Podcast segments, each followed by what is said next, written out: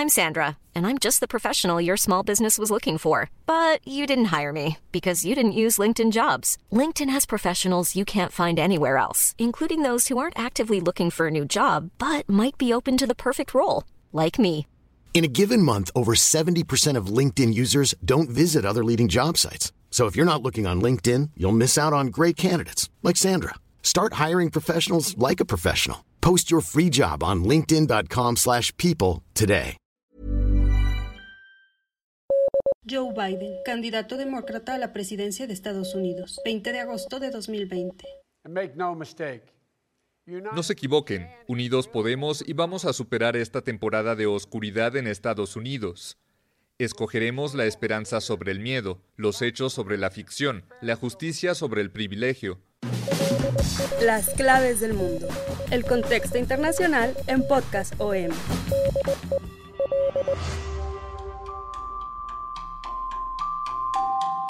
¿Qué tal amigos? Los saludamos otra vez con mucho gusto en este podcast de las claves del mundo. Vamos a hablar del tema del momento, que es la nominación de Joe Biden para la presidencia de Estados Unidos y el agarrón con Donald Trump. Es interesante algunos puntos tanto de la historia de este personaje como de sus propuestas, la importancia que tendrá esta elección y este candidato en particular para Estados Unidos, pero también para el mundo, suponiendo que pudiera ganar la presidencia, que tampoco es algo totalmente probable. Eh, va adelante en las encuestas, va muy adelante de Donald Trump, pero pues Donald Trump sabemos que es un saco de mañas y entonces pues dos meses y medio eh, estamos a 70 días de las elecciones de Estados Unidos, que no es nada, pero puede cambiar todo radicalmente. La importancia que estamos viendo en este momento de Joe Biden es que de cuando empezó su campaña para la nominación demócrata ahorita que ya es su nominación, ha cambiado Estados Unidos radicalmente. En este lapso tenemos una pandemia que ha dejado a más de 175 mil estadounidenses muertos.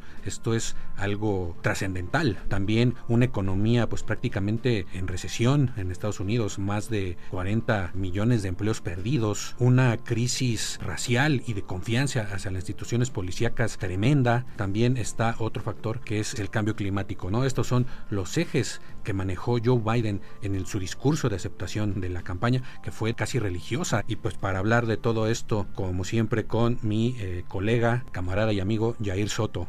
¿Cómo estás, Jair? Hola, un gusto volver a compartir el micrófono contigo, Vic. ¿Cómo ves? Joe Biden tiene muchos claroscuros, es un personaje polémico. Si se convierte en presidente, sería el presidente más longevo en la historia de, Estados Unidos. Tiene estas cuestiones en contra, su edad avanzada, su ideología, que muchos lo ponen como moderado, digamos su raza, es así de raza blanca, y pues ahorita el foco está en las minorías, minoría hispana, pero sobre todo en las minorías afroamericanas, que es uno de los grandes impulsos que le dieron a Joe Biden en la campaña para vencer primero a Bernie Sanders que en un principio parecía que despuntaba como el candidato preferido de los demócratas, pero hubo como un reflujo, hubo una unidad dentro del Partido Demócrata de decir no queremos a Bernie Sanders porque es un político demasiado radical. Entonces vieron en Biden esta figura de unidad de los demócratas, pero también de moderación que podría hacerle frente ante los indecisos en Estados Unidos que son ahorita los que se están peleando tanto Donald Trump como Joe Biden y entonces pues hemos visto también algo que no se vio en el 2016 al final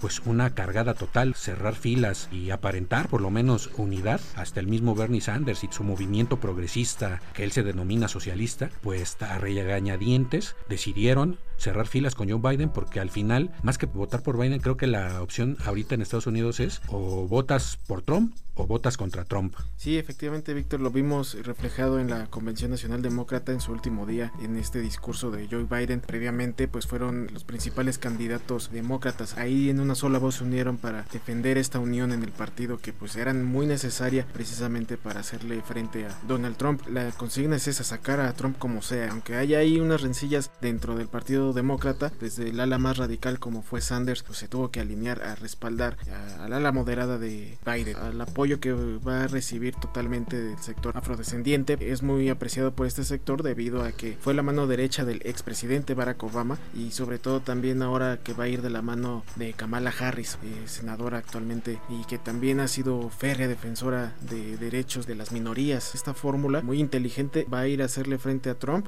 Kamala Harris, candidata demócrata a la vicepresidencia de Estados Unidos, 20 de agosto de 2020.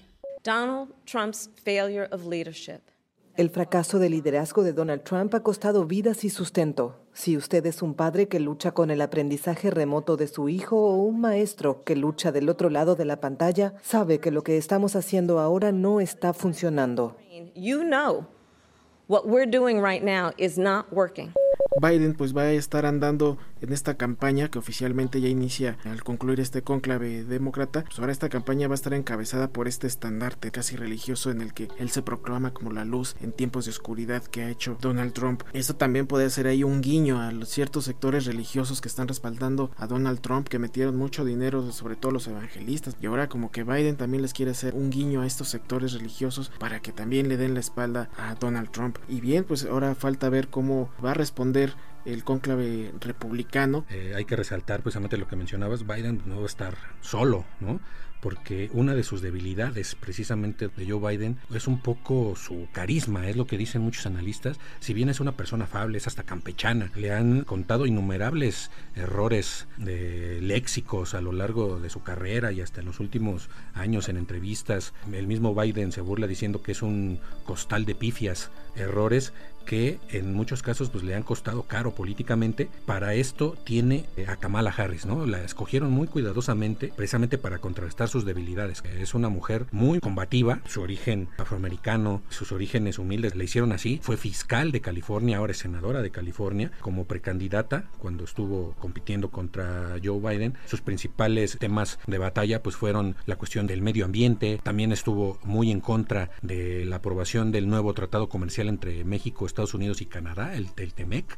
Entonces, por ahí también hay un foco rojo para México de llegar a la presidencia. Eh, tal vez sería difícil que cambiaran el, tratado, pero sí podrían empujar algunas eh, reformas a, las que se aprobaron a petición de Donald Trump, que fue uno de sus lemas de campaña y uno de sus promesas, ¿no? Acabar con el Tratado de Libre Comercio. Ah, en este caso, precisamente nos preguntaban nuestros escuchas eh, cómo sería conveniente de que Biden fuera posible ganador de esta contienda. Pues sí, efectivamente, como mencionas, Víctor, tanto el TLC como las cuestiones ambientales podrían ser los contras, ¿no? De, de esta posible relación que se pueda dar entre México y Biden. Y por otro lado, digamos que las ideas que coinciden es esta retórica migratoria, ¿no? La que Trump ya tiene fastidiado no solo a México, sino a todo Centroamérica y bueno, la mayoría de los países de Medio Oriente, de Asia, en el que le cierra las puertas al ingreso de su país. Biden va a retomar las medidas que Obama mantenía en la frontera, va a abrir las puertas, va a haber asilos, va a haber DACA, o sea, va a reactivar programas que Trump ya había echado para atrás. Y por otro lado tenemos que Biden también, pues esta ideología progresista coincide con la de México, por ejemplo, sobre todo en los temas de aborto, ambos gobiernos están a favor de, los abortos y también están a favor de los matrimonios igualitarios.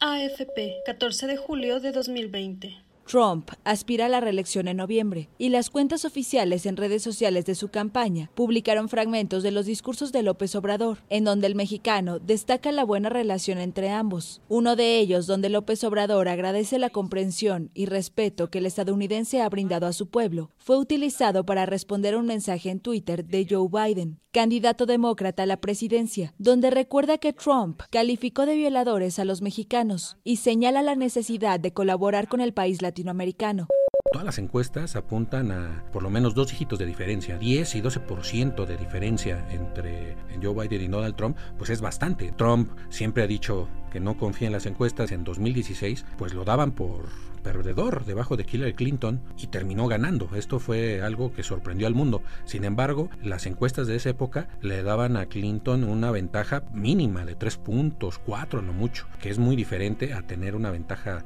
de 10 puntos o una desventaja en el caso de Trump. Es otra este, situación la que estamos viviendo en el 2020. Sin embargo, no hay que subestimar a Donald Trump un gurú de los números de las encuestas, historiador académico famoso en Estados Unidos, durante 13 elecciones presidenciales ha predicho acertadamente a los ganadores. Son 13 puntos con los que seguía para predecir al ganador. A finales de 2019, él había dicho que Trump iba por delante y que era posible ganador. A finales de julio, cambió su predicción y ya dio como su postura definitiva y él dice, Joe Biden va a ganar, pero no va a ganar por él, se va a ganar por Donald Trump, porque la gente en Estados Unidos pues es prácticamente es un plebiscito. Joe Biden pues lo que formó a su alrededor, digamos que es una especie de frente amplio, ¿no? Que en otros países se conoce así cuando se unen movimientos o posturas de diferentes signos políticos. En el 2016 algo que llevó a los demócratas a la debacle con Hillary Clinton fue que eh, liderados por Bernie Sanders, el ala progresista,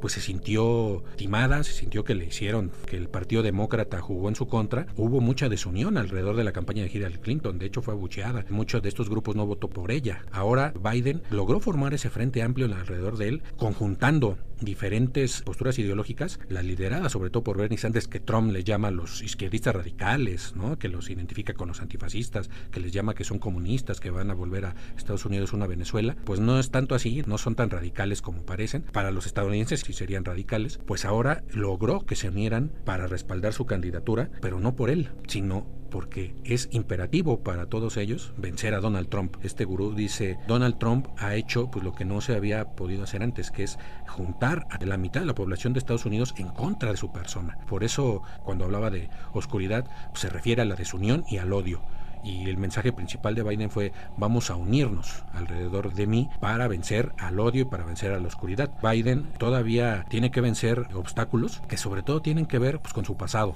como vicepresidente y también que tiene que ver con su familia porque ahí Trump eh, tiene algunas cartas bajo la manga. Todavía no sabemos si su hijo Hunter Biden, el que está acusado por Trump de nepotismo, de haber eh, usado las influencias de su padre para convertirse en ejecutivo de una importante empresa gasera en Ucrania. Quien quiera escuchar nuestro podcast que le dedicamos a este tema del Ucrania Gate. Ahí explicamos perfectamente de qué se trataba todo esto que ensombrecía la campaña de Biden. En pocas palabras es cómo su hijo Hunter Biden pues obtuvo un puesto remunerado en una empresa gasera ucraniana que es Burisma en abril del 2014. Exactamente cuando Hunter Biden obtiene este trabajo es cuando el presidente Víctor Yanukovych es derribado del poder por una revolución allá, por unas manifestaciones tremendas en Ucrania se levanta la población entera y Obama encarga directamente a Joe Biden ser el enlace entre Estados Unidos y Ucrania. En lugar de mandar a su canciller, que es el secretario de Estado en ese momento, le encarga al vicepresidente arreglar las relaciones con Ucrania. Joe Biden se entrevistó, viajó muchas veces a Kiev después de las protestas de 2014 en el Maidán, que le llaman estas protestas masivas del Maidán, que tiraron a Yanukovych. Con el siguiente gobierno empieza la administración de Obama a moverse rápido, ¿no? Para fortalecer los lazos con este nuevo gobierno y Joe Biden juega un papel principalísimo. Estuvo hablando frecuentemente con el nuevo presidente en ese momento es cuando entra Hunter Biden. Joe Biden ha dicho que su hijo pues no hizo nada malo, que así que entró por su propio talento, pero es innegable el posible conflicto de interés que hay ahí, el posible nepotismo, pues no se puede soslayar y esto es lo que ha utilizado Donald Trump para pegar a la campaña de, de Joe Biden. Hay que recordar estas llamadas telefónicas que a finales de diciembre de 2019 mantuvo Trump con el nuevo presidente comediante de Ucrania eh, comediante porque él era un comediante, ¿no? Y así, y así se, se puso la presidencia y ganó. Trump lo estuvo presionando para obtener información sobre estos supuestos delitos también allá de Hunter, porque también lo acusan de, de fraude. Un fiscal con Yanukovych lo estaba investigando, pero después de que Biden estuvo allá en Ucrania, se frenó la investigación. Entonces también ahí, pues hay mucho que todavía en estos 70 días que quedan de aquí a las elecciones, puede utilizar Trump en contra de Joe Biden y hacerlo tropezar es algo que Biden no le perdona, que utilizara a su familia. Eh, Biden empezó eh, en 1972 eh, como senador y desde esa época empezó en la polémica y en la tragedia. Una de esas noches, su primera esposa iba con una de sus hijas y dos de sus hijos, entre ellos Hunter, tuvo un accidente y en ese accidente muere su esposa de Biden y su hija. Hunter y otro de sus hijos sobreviven, pues es una de las primeras grandes tragedias que sufre Biden, ¿no? Incluso él toma posesión como senador en el hospital donde está cuidando a sus hijos que están ahí heridos, están en una cama, eh, poner la mano en la Biblia y jurar pues, ante Dios, ¿no? El cargo eh, que como se estila allá en Estados Unidos, pues lo hizo en el hospital. Después otro de sus hijos se muere de cáncer y también es cuando decide no postularse eh, en una de esas ocasiones a la presidencia, porque él ya ha sido antes dos veces candidato, que candidato fallido y es algo que también Trump lo usa para burlarse de él. Primero fue eh, candidato en el 88, tuvo que bajarse porque no prendió su campaña y después en el 2007-2008 fue contrincante de Barack Obama a la candidatura demócrata. Obama estaba destinado a arrasar en esa campaña. Biden decidió también bajarse de la contienda y al final pues Obama lo escoge como vicepresidente. Fue como un premio a su plegarse a los designios demócratas, ¿no? Y en este caso, como vicepresidente también hay otro punto en contra de Biden. Si bien ha sido famoso y ha sido alabado por sus políticas progresistas dentro de Estados Unidos, la política exterior de Estados Unidos en la época de Biden como vicepresidente fue, digamos, de los periodos más oscuros de Estados Unidos. Ha sido muy paradójico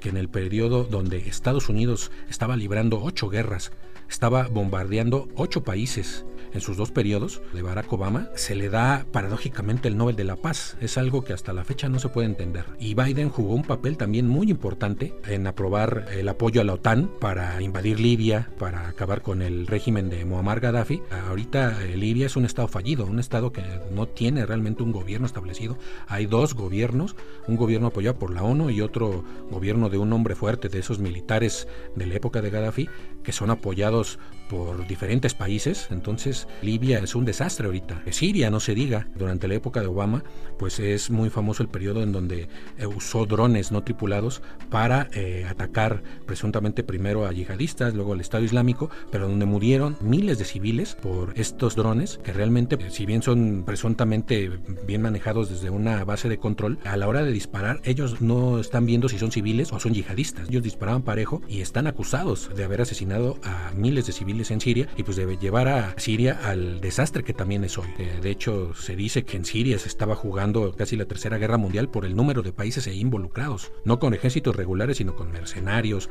con dinero, apoyando a milicias locales, etcétera, ¿no? Y el otro punto negativo de Biden es la cuestión de Irak. Él es de los que avalaron y estuvieron a favor de la invasión a Irak bajo la falsa argumentación de que Saddam Hussein escondía armas de destrucción masiva que nunca se encontraron, pero que fue utilizado para destruir al régimen iraquí, para arrestar y luego ejecutar a Saddam Hussein. Y ahorita pues Irak también es un gobierno inestable. Entonces eso en política exterior pues es un punto negro en contra de Joe Biden. Y el último, eh, vamos a hablar del caso de Edward Snowden. Eh, cuando Edward Snowden, este analista de seguridad nacional de Estados Unidos, pues decide filtrar a periódicos mundiales, a The Guardian, a Washington Post y a otras decenas de periódicos, miles y miles de documentos que exhibían el aparato inmenso de espionaje de las agencias de inteligencia de Estados Unidos que espiaban no solo a otros países que estaban coludidos con aparatos de inteligencia de otros países para espiar a ciudadanos, a empresas de otros países, pero también para espiar a los propios estadounidenses. Eso es lo que más escandalizó dentro de Estados Unidos. Estas revelaciones,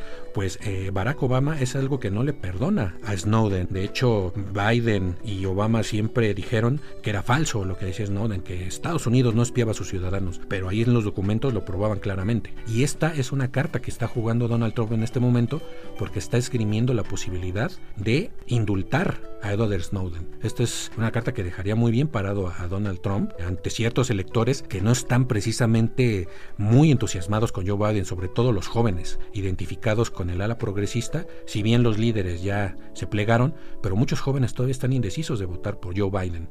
Kamala Harris candidata demócrata a la vicepresidencia de Estados Unidos, 13 de agosto de 2020. Estamos experimentando un despertar moral con el racismo e injusticia sistémica que han sacado a las calles de nuestro país una nueva coalición de conciencia, exigiendo un cambio. Estados Unidos pide a gritos liderazgo. Otro de los temas es una declaración muy fuerte que hizo Donald Trump. Prácticamente está diciendo que el único resultado que va a aceptar es su victoria porque así no va a ser fraude. Ya está hablando de un fraude que no va a aceptar si pierde. Está considerando repetir elecciones en caso de que él perdiera. Y todo esto también se está originando por un tema muy local que es el tema de los correos, el tema del servicio postal en Estados Unidos, que es uno de los métodos alternativos muy presentes en la mayoría de los estados para emitir el voto, que incluso ha ido en aumento poco a poco eh, la gente usa este medio para estar votando. Tan solo en 2016 el 21% de la población usó este servicio postal para emitir su voto y ahora justamente en tiempos de pandemia pues espera que se dispare ¿no? su servicio. Incluso se habla que hasta el 50% de la gente en Estados Unidos va a usar este servicio confirmado, ¿no? Más los que se mantienen todavía eh, a expensas de lo que pueda suceder el 3 de noviembre. En la situación en el servicio de correos a principios de año Donald Trump ya le había reducido su presupuesto a esta dependencia y por ende eh, empezar a emprender una serie de cambios en, tanto en su personal, en sus horarios, en sus días, incluso también en el recorte de algunas prestaciones, la distribución del correo y también pensaban en tanto retirar o remover algunos buzones postales. Por último era que la aceptación de que por falta de este recorte no se iba a garantizar este procesamiento a tiempo de los millones de votos que se pudieran emitir para las elecciones en los 46 de 50 estados que tiene el país. Esto generó mucha molestia, incluso se levantó demandas en contra del servicio postal, en contra de Trump e incluso el director general del servicio postal tuvo que comparecer ante el Senado y más tarde tuvo también que echar para atrás esta medida en el que no se iba a garantizar los resultados a tiempo para la votación. Entonces estas medidas las recorrió para después de las elecciones. Entonces el tema es de que Donald Trump está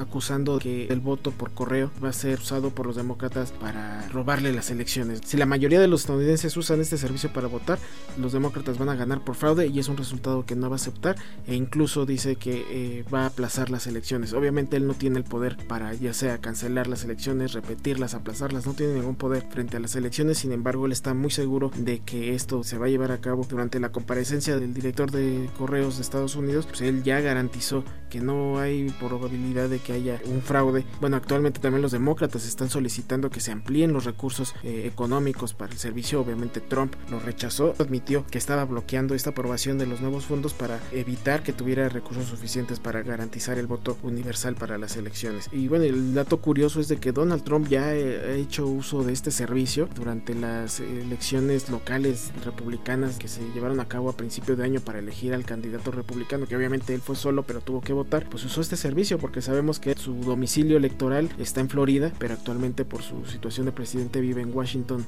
D.C. Lo está atacando precisamente para evitar que los demócratas se salgan con la suya. Como en términos prácticos, Trump quiere que vote la menos gente posible. Los demócratas al contrario, quieren que vote la mayor cantidad de gente posible, por eso el voto por correo es tan importante para ellos. Y ahorita con el tema de la pandemia, donde pues estaba como en duda que pudiera haber votaciones pues así físicas, que la gente pudiera ocurrir a los centros electorales por esta cuestión del distanciamiento social, pues el voto por correo es utilísimo y es algo que ya se ha usado, es algo totalmente seguro en Estados Unidos, pero Trump siente que puede con su voto duro, él siente que puede ganar, pero entre más estadounidenses voten, la mayoría van a votar en su contra. Para él es una derrota segura. Entre menos gente vote por correo, pues va a ser menos votos para los demócratas y él con su voto duro siente que con eso puede ganar la presidencia. O, en dado caso, puede impugnar los resultados y llevar a un conflicto que puede durar meses. Hay que recordar que en las elecciones que ganó George Bush hijo a Al Gore, pues pasó algo similar, ¿no? Fue tan pequeño el porcentaje, se habló de fraude, duró meses el conflicto electoral que al final le dio el triunfo a George Bush hijo en el 2000 y pues hasta la fecha todavía se sigue debatiendo si realmente ganó o si hubo ahí una especie de fraude.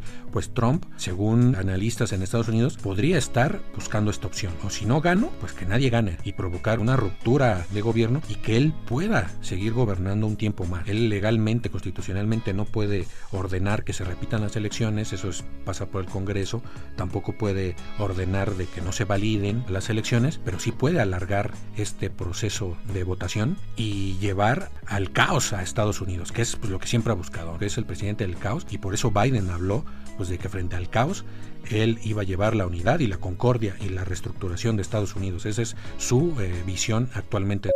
Joe Biden, candidato demócrata a la presidencia de Estados Unidos.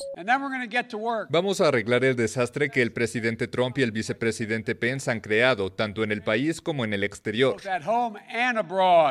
Nos despedimos, muchas gracias por habernos escuchado. Todos los lunes salimos en todas las plataformas podcast, estamos en iCast, Spotify, Google Podcast, Apple Podcast y también ya nos estrenamos en Deezer. Ahí también búsquenos como las claves del mundo. Suscríbanse para que ningún lunes se pierdan estas emisiones.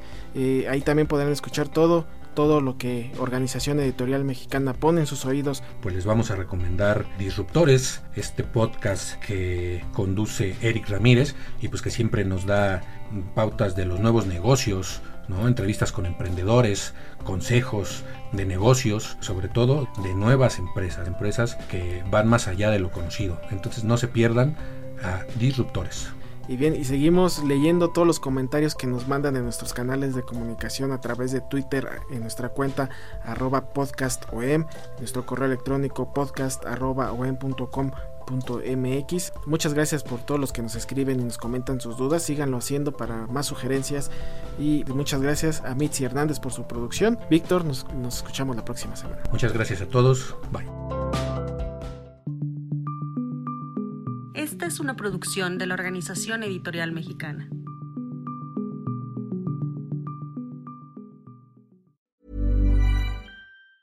If you thought the only way to get a more defined jawline with natural looking results was through surgery, think again. Juvederm Volux XC is a non surgical injectable gel filler that improves moderate to severe loss of jawline definition and can help you achieve natural looking results with little downtime. Even better, this improved definition lasts up to one year with optimal treatment. No maintenance required. Improve jawline definition for a smooth, sculpted look with Juvederm Volux XC. For important safety information and to find a licensed specialist, visit juvederm.com. That's J U V E D E R M.com. Not for people with severe allergic reactions, allergies to lidocaine, or the proteins used in Juvederm. Common side effects include injection site redness, swelling, pain, tenderness, firmness, lumps, bumps, bruising, discoloration, or itching. There's a risk of unintentional injection into a blood vessel, which can cause vision abnormalities, blindness, stroke, temporary scabs, or scarring. Talk to a licensed specialist to find out if it's right for you.